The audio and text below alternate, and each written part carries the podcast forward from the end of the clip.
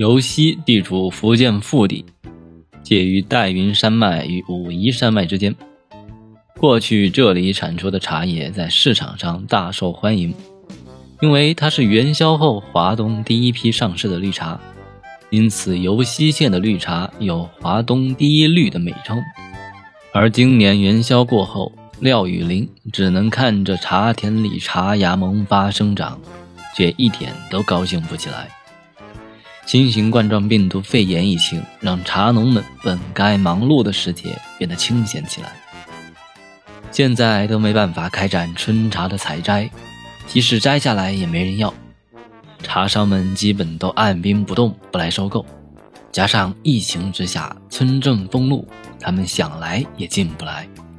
廖雨林说：“在中国，人们向来喜欢喝春茶。”每年二月中旬是江浙、福建及贵州等地春茶的上新期。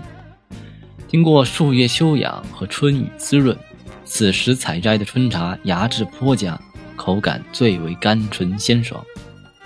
参照去年当地春茶茶青的收购价格是七十元一斤。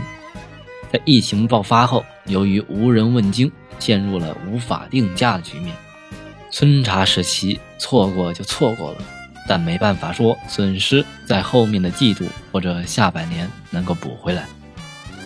广东粤北地区的春茶也在之后迎来采摘。以韶关的英德红茶为例，一般在三月上新，也面临着采茶滞后的局面。而作为名优绿茶主产区的浙江和江苏，西湖龙井和苏州碧螺春知名度较高。去年暖冬让今年清明前茶量大增。在杭州西湖龙井拥有几百亩地的大茶园，每逢开采期都依赖大量茶工进行采茶，也遭遇了采茶工返工困难的问题。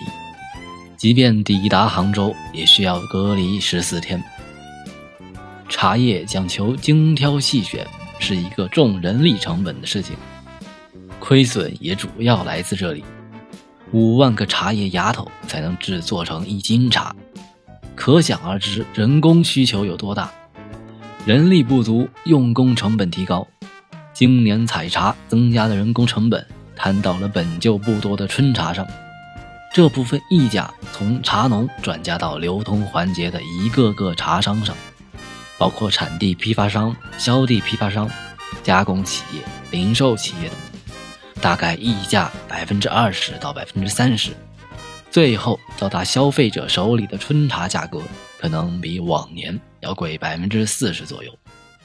究其原因，茶行业还仍旧处于较为低端的发展模式，摘茶、炒茶和制茶多为手工，机械化程度低，导致人力的成本一直居高不下。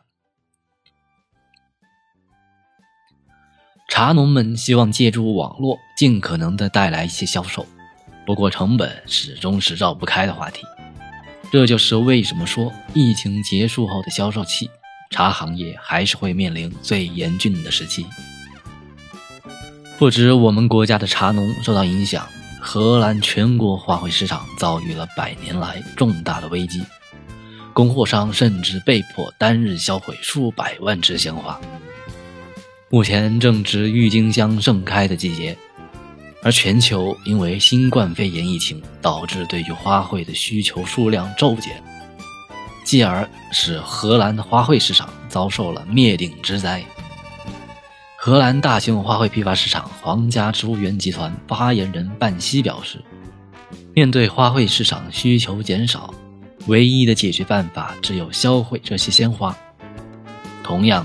荷兰皇家球茎花卉种植者协会主席克莱恩表示，新冠肺炎疫情爆发已经造成大量花卉商店和企业倒闭，这场危机将使郁金香花农迎来一年中最糟糕的时刻。